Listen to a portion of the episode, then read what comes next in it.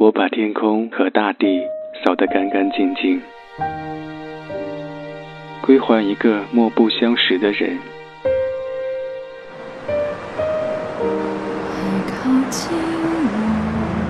我寂寞的等，我阴沉的等。二月的雪，二月的雨，泉水白白流淌，花朵为谁歌唱？民谣与诗，用音乐倾听彼此。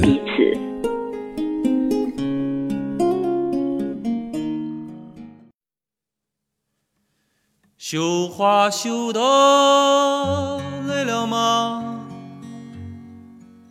牛羊也下山喽。我们烧自己的房子和身体，生起火来。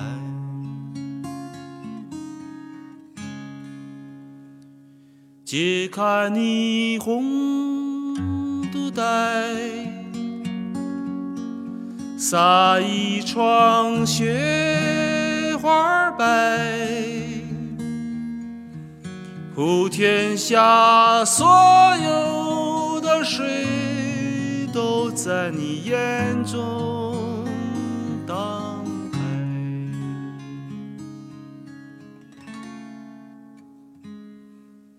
没有窗亮着灯，没有人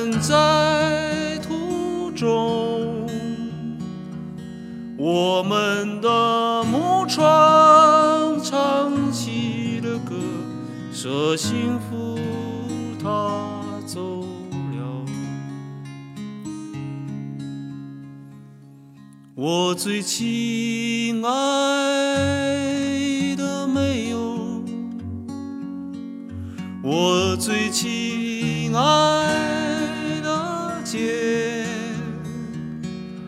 我最可怜的皇后，我屋旁的小白菜。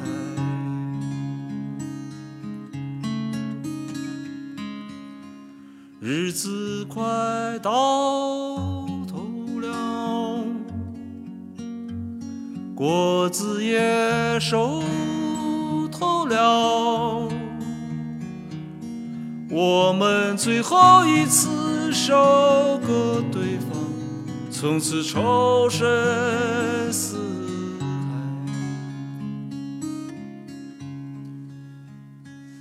你去你的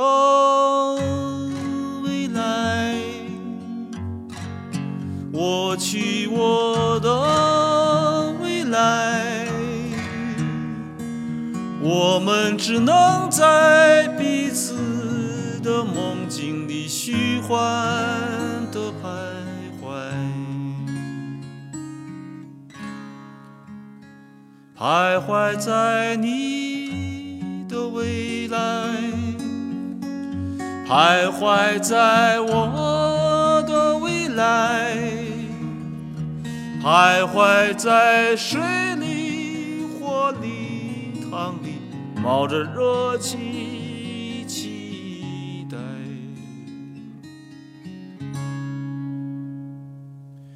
期待更美的人到来。期待更好的人到来，期待我们的灵魂附体，它重新回来，它重新来，他重新回来。日子快到头了，果子也熟透了，我们最后一次收割对方，从此仇深似海。你去你的未来，我去我的未来，我们只能在彼此的梦境里虚幻的徘徊。这大概是写爱情的民谣歌词里最残酷的几句。这首不会说话的爱情，原本是周云鹏写的一首诗。诗歌写成之后，周云鹏又亲自为他谱了曲。作为诗歌，这首不会说话的爱情曾经获得2011年度人民文学奖诗歌奖。整首歌的歌词把残缺的爱意用田园化的语境来表达：绣花、牛羊、木床、小白菜、果子，这些意象构建了一个乡野牧歌式的场景，很恬淡。正是这种恬淡与爱情的决绝相对比，放大了绝望和悲伤。他的最后几句，期待更美的人到来，期待更好的人到来，又充满了希望。他们爱过，恨过，但最终可以和解。衷心祝愿对方能遇到更好的人，更好的爱。这种混合着爱情的瑕疵、无力。以及最终的和解，你可以看到爱情残忍的一面，也可以看到自我成长的一面。我觉得这才是这首歌的歌词最最打动人的地方。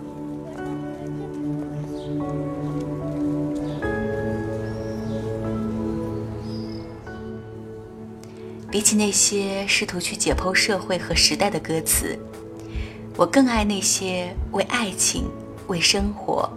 或为自我写下的歌词，它们美而生动，温柔，诗意。欢迎来到民谣与诗，我是小婉。上周我们聊了华语民谣歌词中那些优秀的叙事类歌词，这期节目我们来听听那些文艺类的歌词。很多人会把文艺和矫情混为一谈。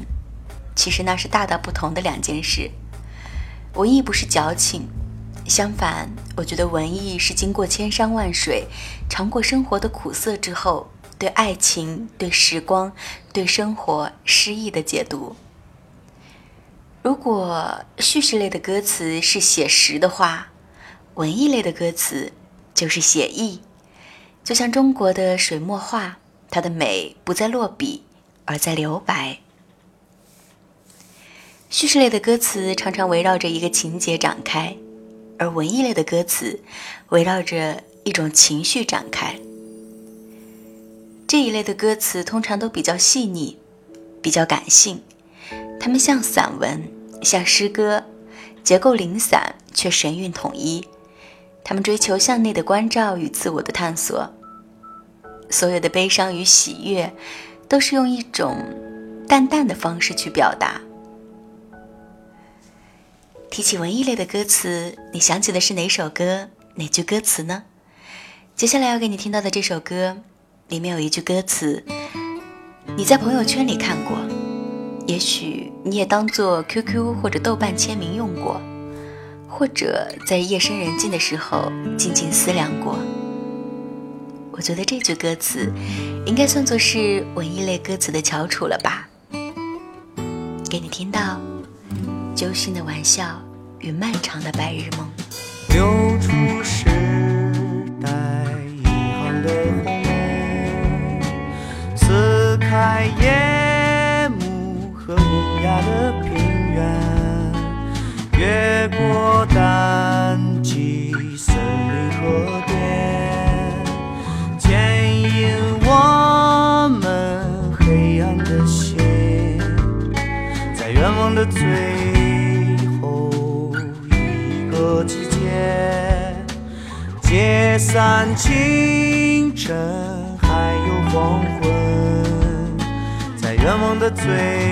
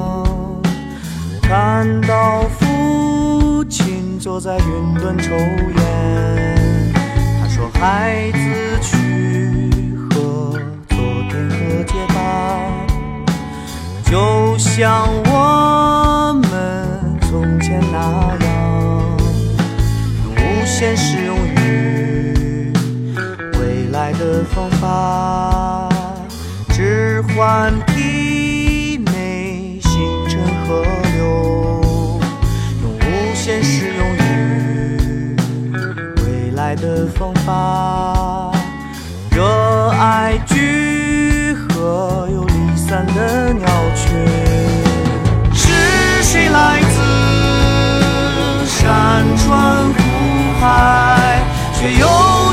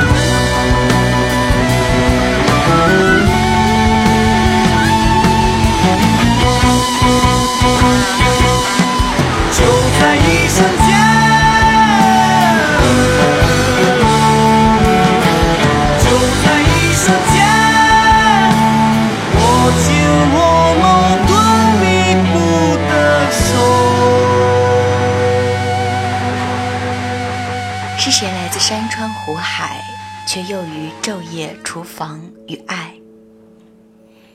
这是万青的歌词。山川湖海，厨房与爱，到底哪个更好？作词者基根最终也没有给出答案。我觉得，这正是这首词作的高明之处。它揭露了一种生活的真相：山川湖海，厨房与爱，并不是两种不同的生活，而是一个人可以拥有的两种不同的阶段。我们都曾来自山川湖海。但最后，我们都要回归厨房与爱，就像歌词里的父亲说的那样：“孩子，去和解吧，就像我们从前那样。”这样的词作不是泛泛而谈，也不是空洞的词藻堆砌，而是接近生活的真相与本质。我想，这就是所谓的言之有物，它是有内容、有东西的。而且是用生命感悟出来的东西，这是我认为文艺类歌词该有的样子。民谣与诗，我是小婉。你觉得什么样的歌词才算得上是文艺？你认为民谣最美的歌词是哪一句呢？你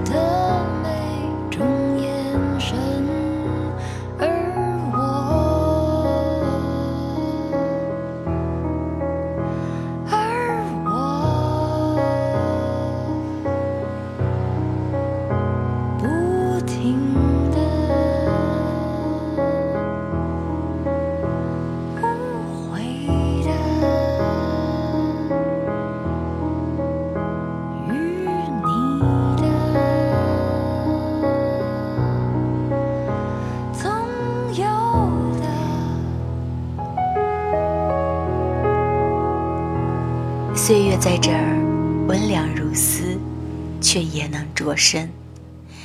这是张悬的歌《如何》。张悬的歌总是调子冷冷的，却有治愈的力量。他的歌词隐晦难以捉摸，却总是能冒出一两句击中你心的句子。比如，在所有人事已非的景色里，我最喜欢你。比如，我拥有的都是侥幸，我失去的都是人生。比如，深深的话要浅浅的说，大大的世界要率真的感受。而我最喜欢的，还是《如何》里的这句。岁月在这儿温凉如丝，却也能灼身。我欣赏这首歌词里的清醒、冷静和辩证。你如何在看似悠悠如水的岁月里，可以好好的陪伴自己走一段，然后也去看待人世间的不圆满，但却用自己的眼光、自己的身体力行去圆满这个世界的一个小小角落。这是张悬关于如何的一段诠释。这段诠释是不是能帮助你更能理解这首歌词呢？我一直觉得张悬的歌词里有女性难得的理性，在他的歌里，你可以看到一个人的勇气和意志，看到一个女人经历一切和思考一切之后，重新找到看待自我与世界的视角。这里是小婉为你送上的民谣与诗。获取节目稿和歌单，可以关注我的公众号“一小婉”，新浪微博空中的梦想家小婉，可以找到我。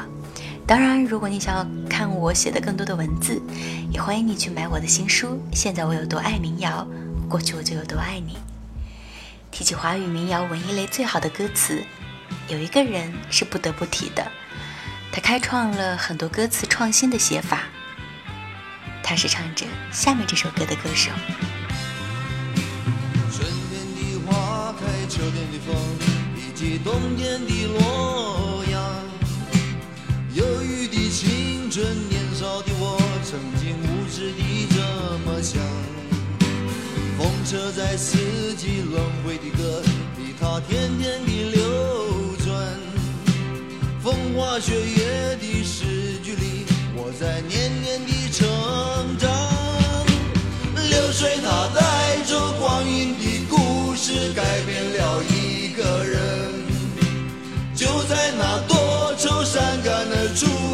等待的青春。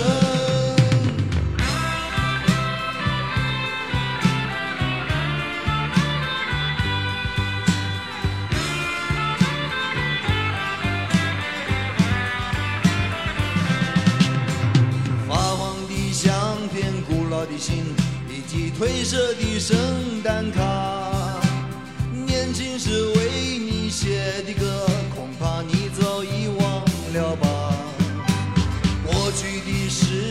就像那课本里缤纷的书签，刻画着多少美丽的诗，可是终究是一阵烟。流水它带走光阴的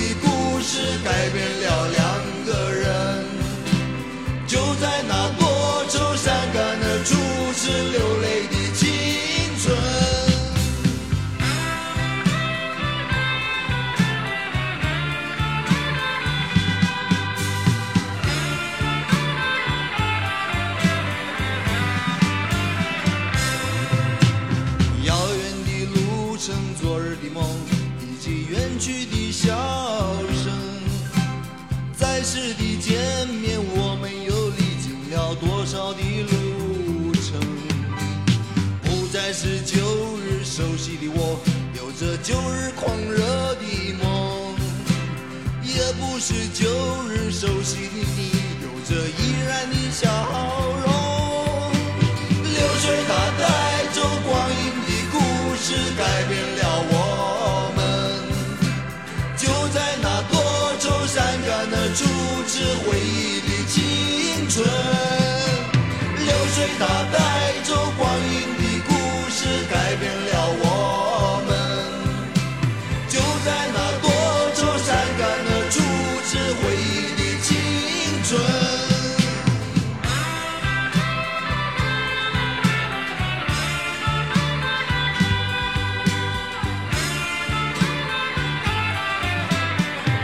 开创了很多歌词创新的写法，比如《沉默的表示》里用到的回文，比如《滚滚红尘》里长段式的句子，再比如《光阴的故事》里的三段式歌词，每一段的最后就改动两个地方。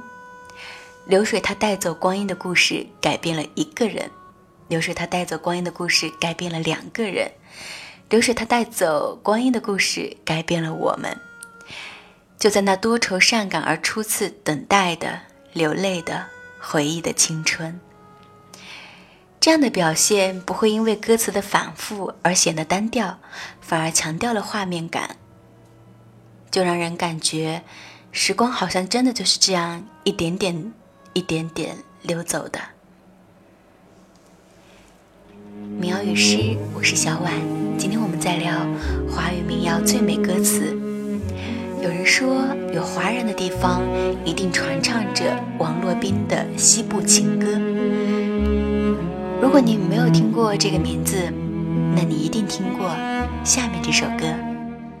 风雨带走黑夜，青草的露水，大家一起生活多么美。我的生活和希望总是相违背。我和你是河两岸，永隔一江水。波浪追逐波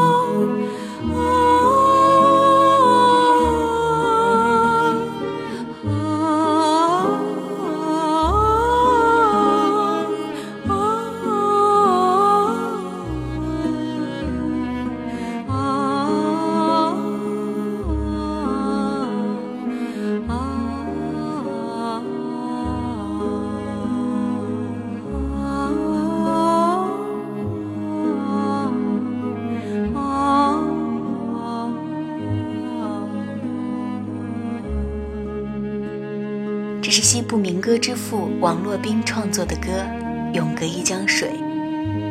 很多人都唱过这首歌，包括刚刚你听到的小娟山谷里的居民，还有周云鹏、旅行者、许巍等等。